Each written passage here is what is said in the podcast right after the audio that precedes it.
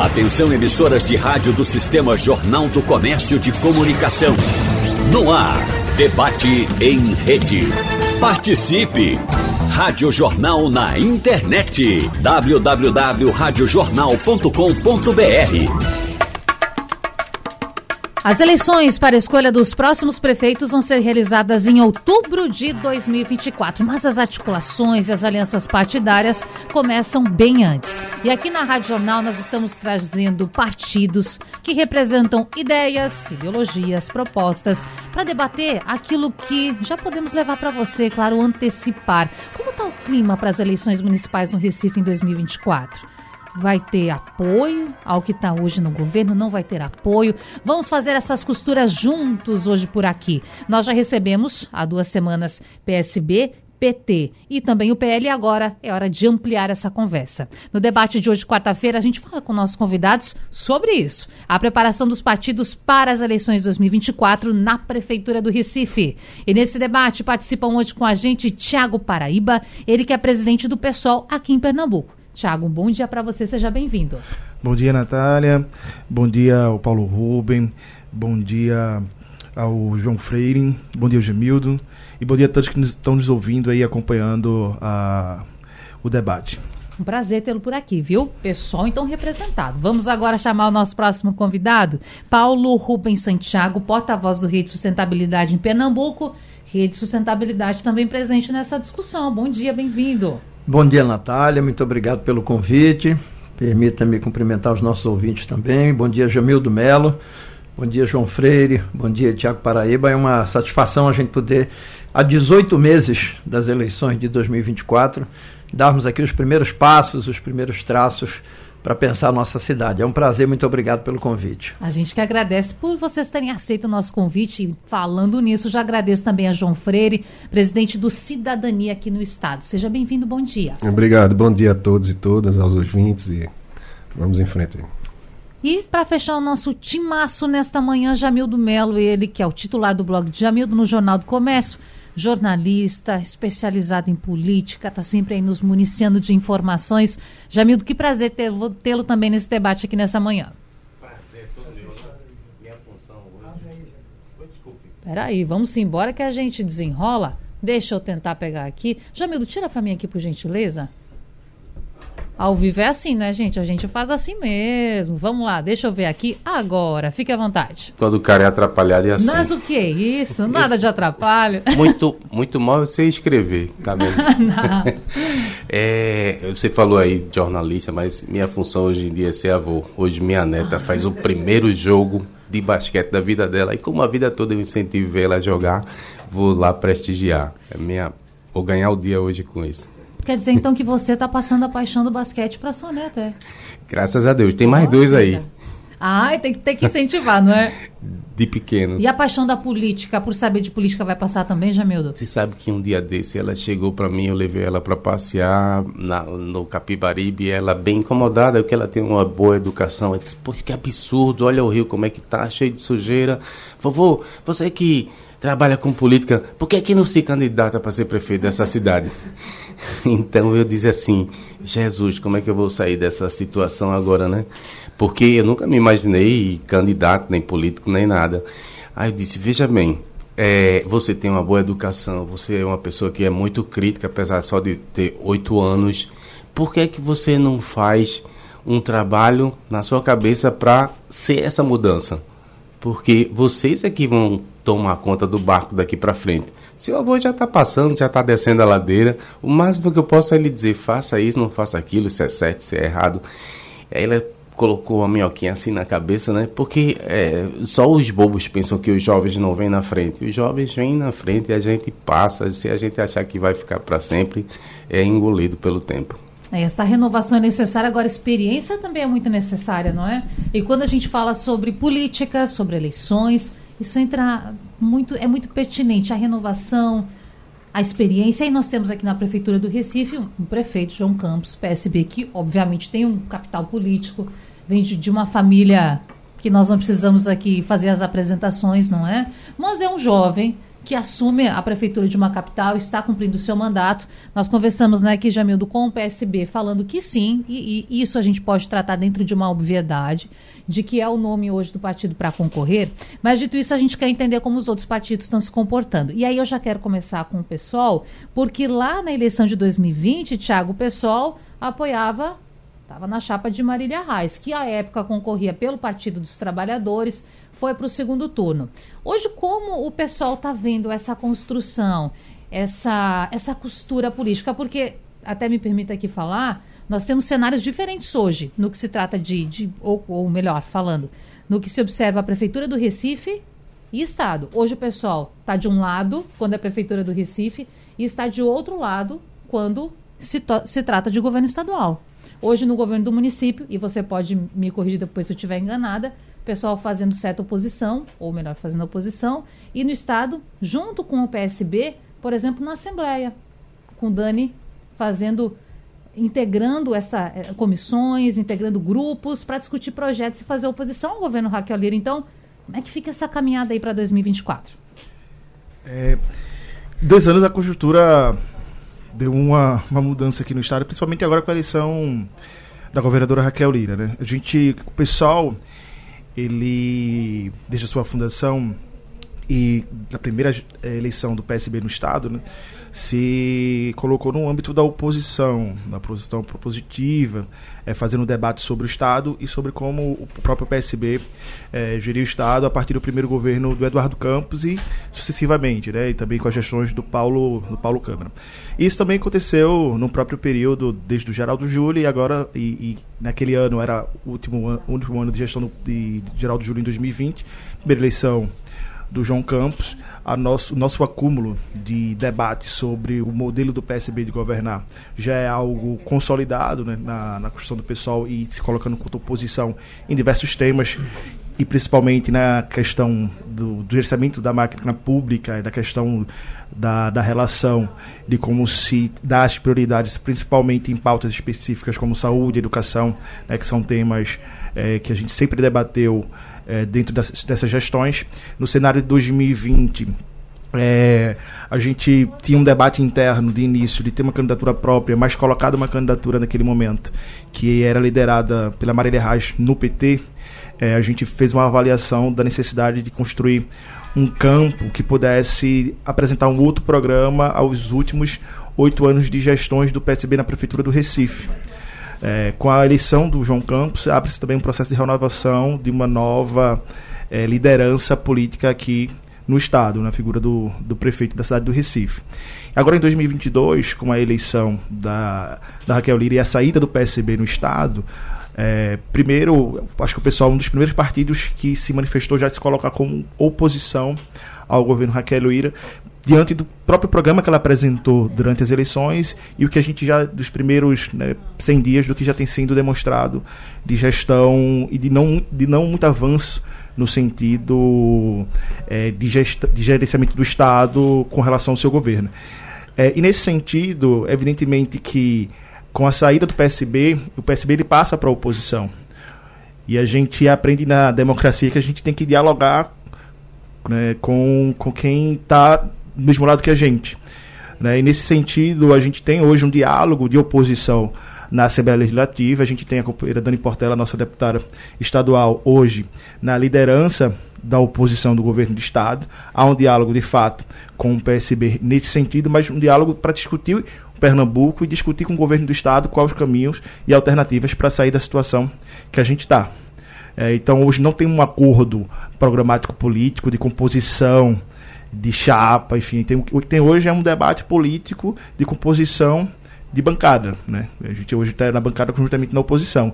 E quando se refere a, a, a Câmara Municipal do Recife, a gente tem dois mandatos na capital, que o mandato do vereador Ivan Moraes e o mandato que agora substitui a Dani Portela na, na Câmara de Vereadores, que é o mandato das Pretas Juntas, que é composto pela Elaine Cristina e pela Débora Aguiar, né, que hoje também fazem uma composição de oposição à prefeitura do, do João Campos. Então, mesmo tendo na, diálogo na Assembleia, o diálogo no município ele é outro, né? porque o PSB ele é gestão no município. E, e não é gestão no Estado. E sendo oposição, e a gente sendo oposição, querendo construir o melhor para Pernambuco, a gente tem que abrir o diálogo, sim, na Assembleia Legislativa do Estado. E para nós, do pessoal, é bem importante hoje que nessa liderança o pessoal esteja à frente. Né? E a, a deputada estadual, Dani Porta, ela tem feito acho, um excelente trabalho de início nessa liderança da oposição inclusive a construindo articulação para que essa oposição e a composição das próprias comissões ela possam ter o um máximo de equilíbrio possível para a gente discutir uh, avanços aqui em Pernambuco. Deixa eu chamar agora João Freire, que preside cidadania aqui no Estado, porque, e aí não é, Tiago, a gente vê de fato essas costuras mudando de eleição para eleição, outros tempos, outras discussões, outros direcionamentos no governo do Estado, isso tem implicância no município. Pois bem, lá em 2020, a gente tinha o Cidadania apoiando a candidatura da delegada Patrícia, inclusive colocando vice naquela chapa. E tínhamos Priscila Krause junto com Mendonça concorrendo em outra chapa à prefeitura da, da, da capital. Ocorreu que as águas correm, a vida acontece e Priscila Krause, hoje vice-governadora do estado, trocou de partido, está no Cidadania. Então, como fica esse desenho? Porque, inclusive, né, Jamildo? Priscila está aparecendo naquela pesquisa. E aí, João? É o, o mais. A, a, melhor colocada entre os uh, conservadores, né? É, Melhor pontua. É, essa coisa do, de dois anos em política, como dizia, não sei se foi Marco Marcel ou algum outro desses políticos tradicionais, política é nuvem, né? E de fato as conjunturas mudam mesmo. É só lembrando que Priscila saiu do partido quando o partido dela foi extinto, né? Hum. Ela estava há 25 anos já no que era o PFL, depois se transformou no DEM e era uma figura com muita fidelidade partidária e esse partido fez uma fusão com o PSL para surgir União Brasil e, e, ela percebeu que não seria mais o partido que ela acreditava. E o Cidadania, que é sucedâneo do PPS, era um partido que estava saindo um pouco da, do espectro né, da esquerda tradicional, da esquerda mais, é, na nossa concepção, mais atrasada, e buscando um diálogo com sociais-democratas, com liberais, e eu acho que esse é o caminho que, que o Brasil precisa, inclusive para sair dessa dicotomia que a gente está vivendo hoje, que é muito nefasta, né? Chegando na sociedade, inclusive famílias brigando e as pessoas é, tratando política como se fosse uma guerra. Até me permita complementar aí o que o Tiago falou, a democracia não é a capacidade de dialogar com o seu, com quem está concordando com você, é sobretudo com quem você discorda. E acho que até, pegando o gancho, essa nova composição política da qual Priscila está fazendo parte na cidadania teve a, a, ponta de lança aí com a eleição de Raquel na Federação PSDB Cidadania. E agora aglutinando outros partidos. E no segundo turno aglutinando, inclusive, setores é, que votavam antigamente no PSB ou no espectro que se chama de esquerda, digamos assim, aquele voto Luquel ela realmente foi uma, uma aglutinadora de votos de todos os campos e está querendo governar para todos os campos. Talvez um pouco é, é, do sucesso que ela já tem aí na pesquisa, que a gente vê que ela é, dentro do Recife, mais bem aprovada que o próprio prefeito, a gestão de Raquel, se deu um pouco porque ela de fato está tentando fazer um governo que seja um governo de união, de diálogo, de proposição. E acho que cabe a nós aí, o Cidadania, o PSDB, e por, quem porventura vier a também fazer parte dessa conjunção política, buscar justamente esse consenso, olhar para o futuro e tentar fazer a política de forma construtiva, não de forma destrutiva. Paulo, quero falar agora de rede de sustentabilidade. A gente se prepara, pesquisa, né, Jamildo? Quer saber dessas conjunturas? Para o ouvinte também lembrar, para ter a memória como foi aquele período eleitoral de 2020? É muito importante isso. E aí eu estou lembrando aqui que o Rede de Sustentabilidade, a época da eleição que elegeu João Campos, apoiou João Campos, estava nessa chapa junto com o PSB e outros partidos. Como está essa construção hoje? O Rede percebe que há uma possibilidade de apoiar o presidente numa possível candidatura à reeleição ou quer ter candidatura própria? Bom, em primeiro lugar, falando de Recife, eu quero desde já, desculpa, expressar o apoio da Rede Sustentabilidade aos professores da Rede Municipal de Ensino que estão em greve pela correção integral do piso, aos professores de Olinda, do Cabo, de todos os municípios. E falo isso, Natália, porque a lei é de 2008. Eu fiz a lei, eu fui deputado federal, fui da comissão especial que discutiu e votou a lei. E João Campos já não vem cumprindo a correção do piso desde o seu primeiro ano de mandato. Então, os professores estão numa luta justa, têm o nosso apoio. E eu, mais uma vez, lamento a decisão do Poder Judiciário, que transforma a greve numa greve legal, porque isso não contribui em absolutamente nada. E legal é não o cumprimento da lei que dispõe a correção do piso. Então, quero expressar aqui, como professor, como pesquisador da área de financiamento, o meu apoio à greve dos professores da Rede Municipal de Ensino do Recife. A Rede Sustentabilidade, no último domingo, em Caruaru, fez a sua conferência estadual e mudou a direção. Eu fui eleito junto com a, com a advogada Débora Moraes, somos os novos porta-vozes estaduais da Rede Sustentabilidade e temos uma federação com o pessoal e é óbvio que vamos iniciar as discussões dentro da rede e junto ao Partido Socialismo e Liberdade para construirmos essa perspectiva. Certamente essa perspectiva vai evoluir para a apresentação de uma chapa de uma chapa de oposição ao governo municipal do Recife. Se você for para a ponta do lápis, são dois anos de João Campos, com mais oito de Geraldo Júlio, são dez anos, mais quatro anos de Milton Coelho, vice-prefeito, e João da Costa, prefeito, são 14 anos de governos. E se você corrigir o orçamento da cidade a valores correntes, você tem quase 60 a 80 bilhões de reais nesses 14 anos no Recife. E as pessoas continuam morrendo nas chuvas. As pessoas continuam sofrendo com os alagamentos, sofrendo com a falta de infraestrutura. Nós vimos ano passado as mortes completamente evitáveis, tanto em Jaboatão como em Recife, e o que demonstra a falta de política pública da Prefeitura do Recife para os mais pobres, para a população negra, para que para quem mora nos morros, nas encostas. Então, nós vamos iniciar agora, depois da conferência estadual, esse processo de discussões internas. Vamos nos sentar com o PSOL, com a Federação Rede PSOL. Vamos abrir esse debate com os partidos do campo democrático e popular, que são partidos de oposição ao PSB. E certamente, durante todo o segundo semestre, como diz João Freire, nós vamos dialogar com aqueles que estão em divergência, mas são oposição ao governo municipal, e teremos todas as condições de apresentar uma chapa alternativa, porque o Recife precisa de um governo totalmente oposto a esse governo do PSB. Como eu disse, juntando a aliança PSB, PT, são 14 anos na cidade mais desigual do Brasil. Quem diz isso não sou eu, é o IBGE.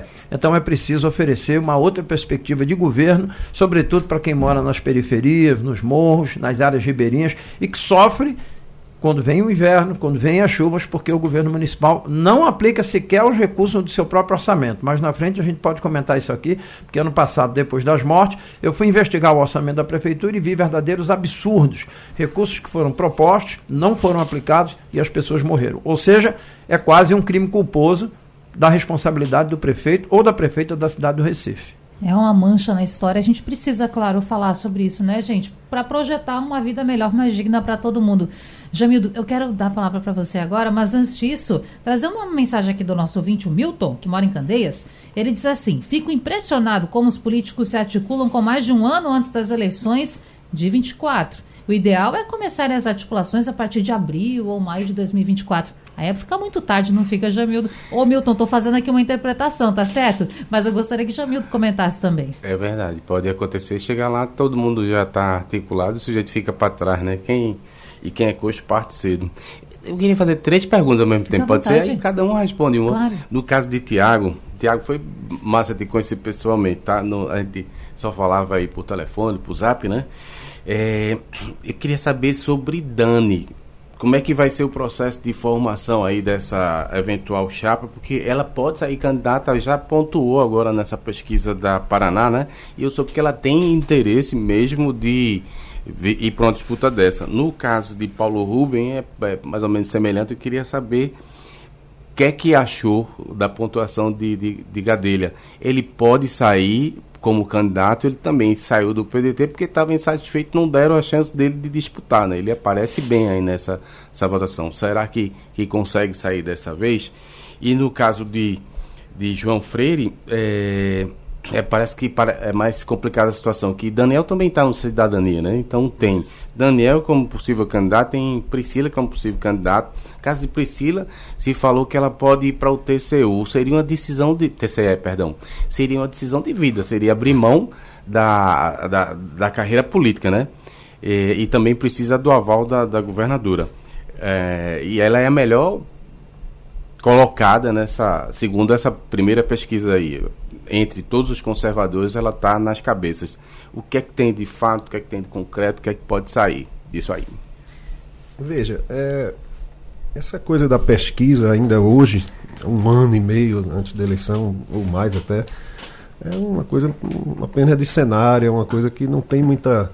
Ainda não é uma coisa muito formada. Você, para se ter uma ideia, em 2018, 2017, a essa época, Bolsonaro pontuava com 3, 4%.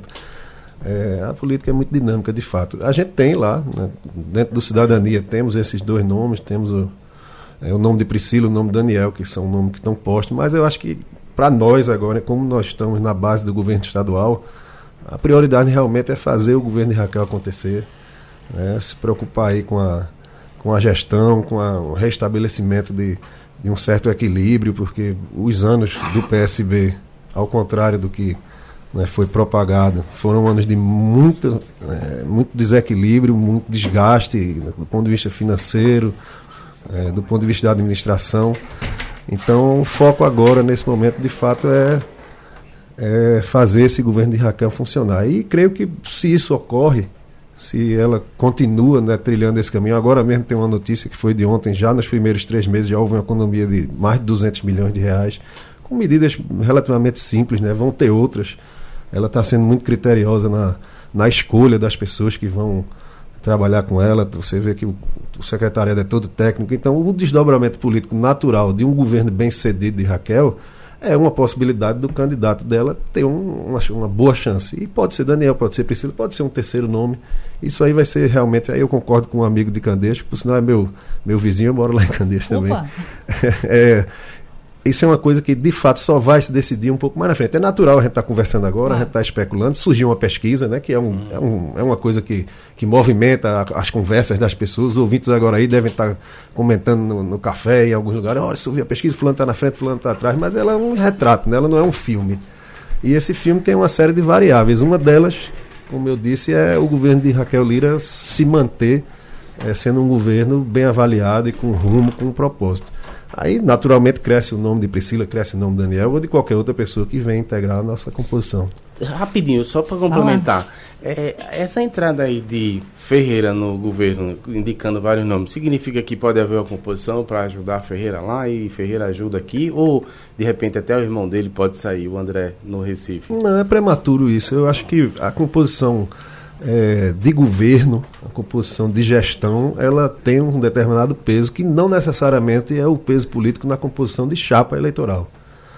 Então você tem é, pessoas que aglutinaram, é, aglutinaram forças na campanha. É natural que exista indicações políticas, é uma coisa natural da política. O que precisa é que a pessoa indicada trabalhe, ofereça resultados. O faça ruim é você né? faça as entregas. E aí você compõe governos com coalizões políticas e compõe chapas com, com uma certo, um certo olho mais voltado para o processo eleitoral, que vai ser mais na frente.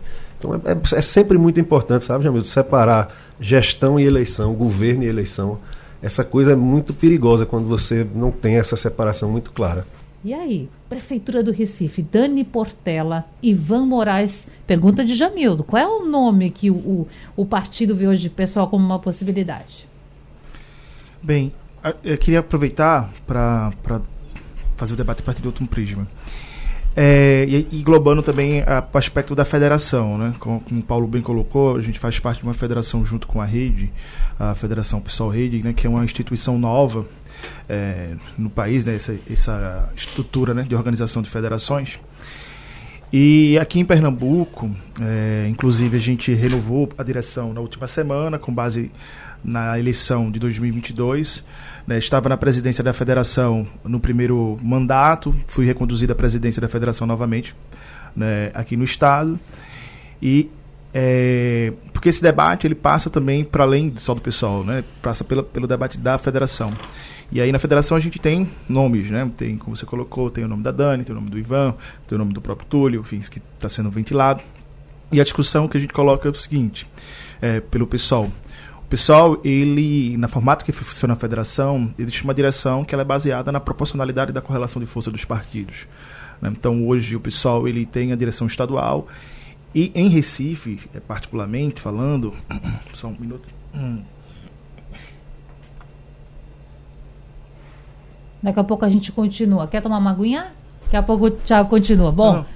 vamos lá. É, desculpa. Tudo bem, Foi só um lá. espasmo aqui. É, e no Recife, particularmente falando, a gente também, de acordo com as regras da federação, a gente também tem a direção da federação na capital.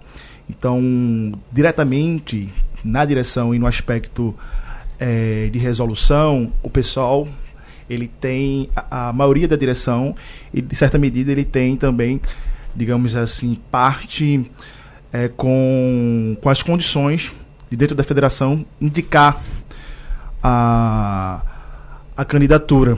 Né? Isso é um aspecto da federação a nível nacional e isso se replica em diversos estados e capitais e, e municípios. né?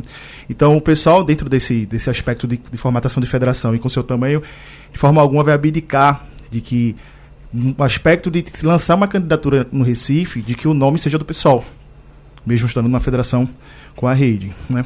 E dentro do pessoal, a gente tem nomes, como você- como a Natália colocou, o Jamido colocou, a gente tem o Ivan, é, que é vereador da capital, tem a Dani Portela. Hoje, é, dentro do cenário colocado no Estado, a Dani Portela, né, na liderança da oposição, vem ocupando um espaço significativo, tendo maior é, ampliação de voz para discutir tanto o Estado assim como a capital. É um nome que já, dentre os nomes né, que são citados, já aparece na pesquisa é, colocada pelo Paraná, pontuando né, bem, inclusive com a presença de outras pessoas do campo que a gente discute, que é o campo da esquerda, estando presente, com o próprio João Paulo estando na pesquisa, com a própria Marília Reis estando na pesquisa, a Dani aparece pontuando. Isso para nós eh, já demonstra que há um espaço né, de diálogo e de apresentação do pessoal para as eleições de 2024. né? E também, nesse sentido, para nós, é, por dentro da, nesse aspecto do pessoal, na federação é inviável, né, no- na posição que a gente coloca de ser oposição ao, ao governo Raquel Lira no Estado, de ter qualquer candidatura que esteja uma, tenha uma proximidade ou qualquer aspecto de aliança ligada a Raquel Lira. Então, esse é um outro ponto também que reforça a, a- essa que eu acabei de colocar, né, que o pessoal ele reivindica essa, essa, essa indicação em 2024. Sim, Paulo Rubens Santiago, porta-voz do Rede Sustentabilidade.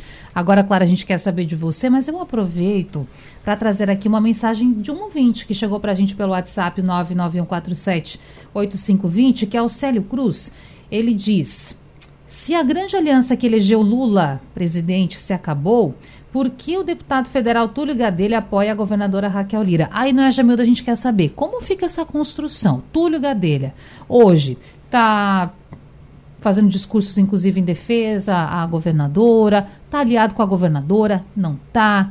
Como é que fica essa construção do rede? Bom, em primeiro lugar, nós não temos nenhuma aliança com o PSDB, com a governadora Raquel Lira.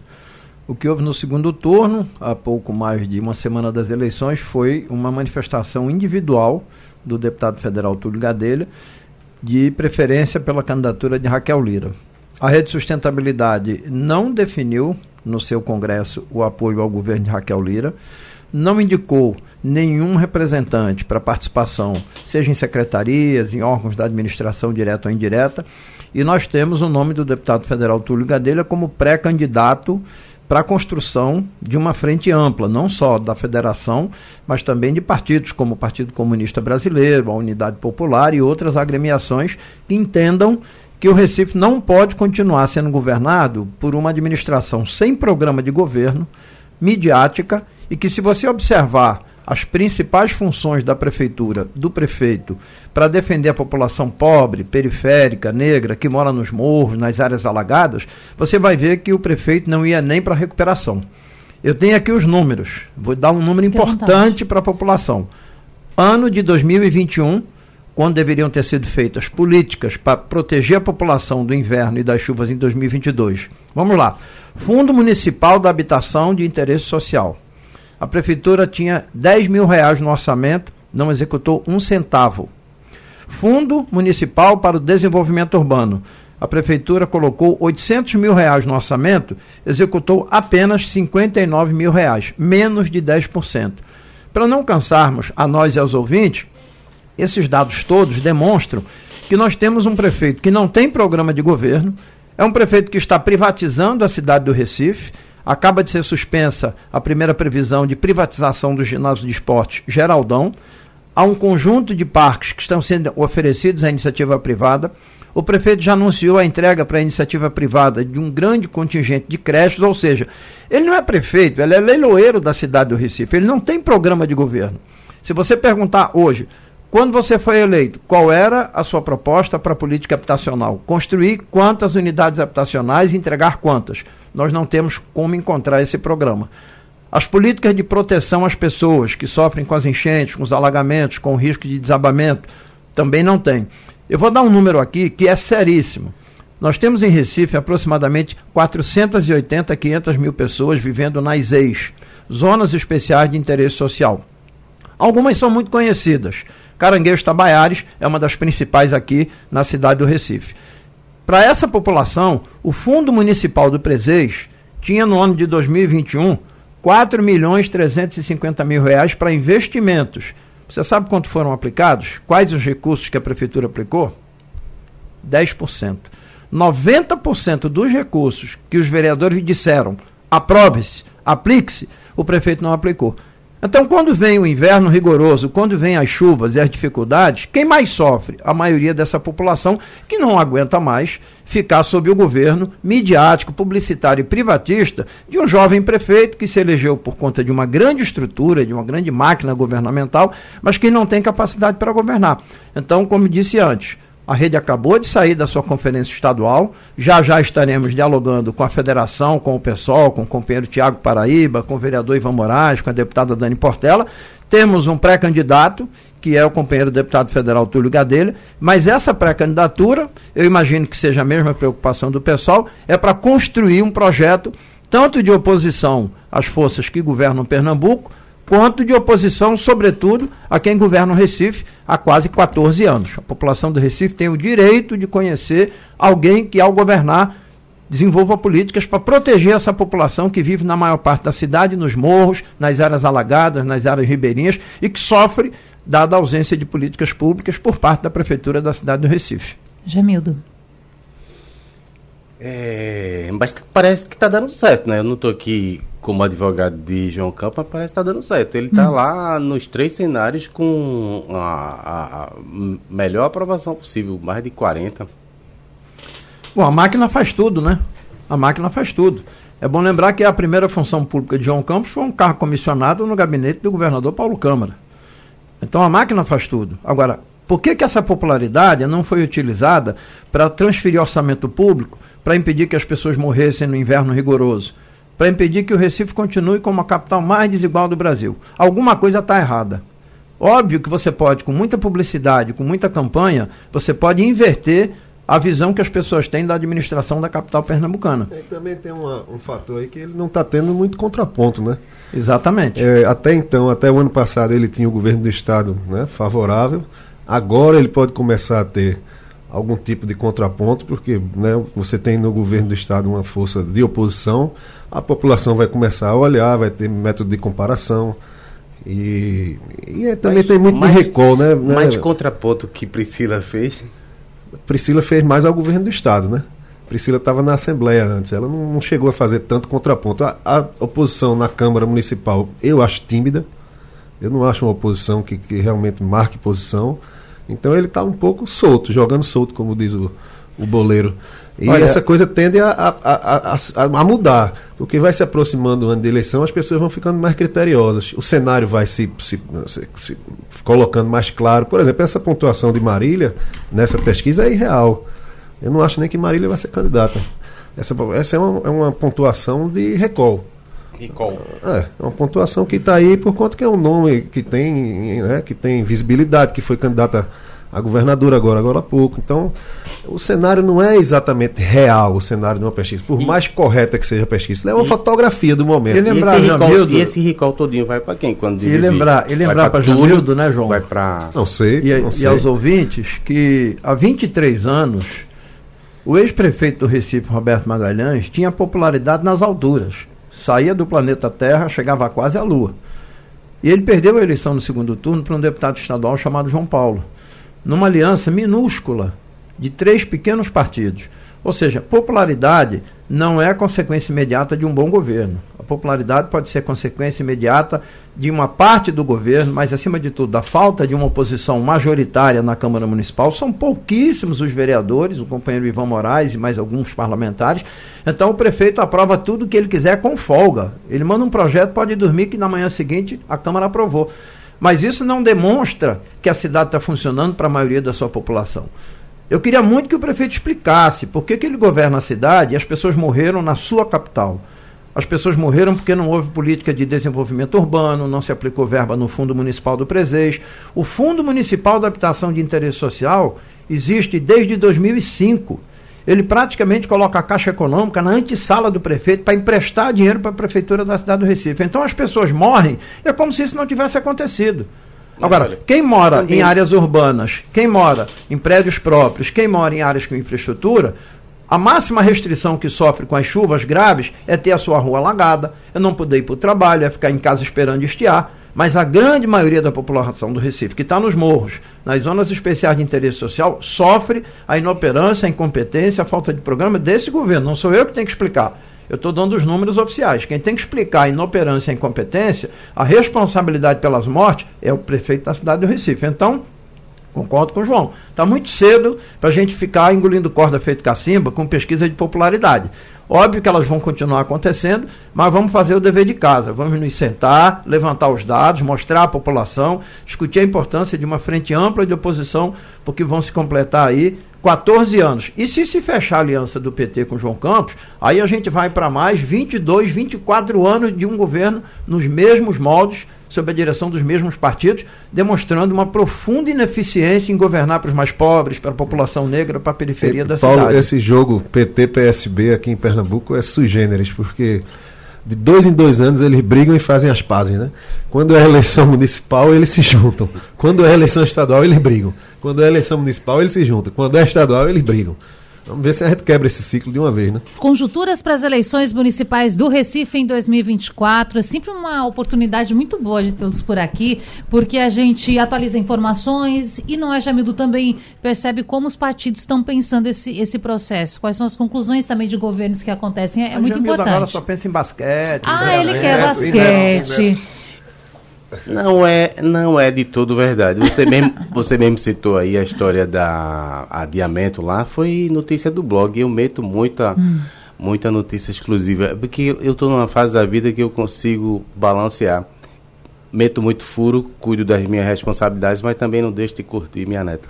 Ah, importante. Bom, gente, nós temos o tempo corrido, infelizmente, quatro minutinhos agora para fecharmos, mas foi proveitoso. Deixa eu aproveitar e dizer aqui para o ouvinte que se ele pegou a nossa conversa pela metade ou quer ouvir de novo, depois entra lá no site da Radional, todo o nosso debate estará à disposição.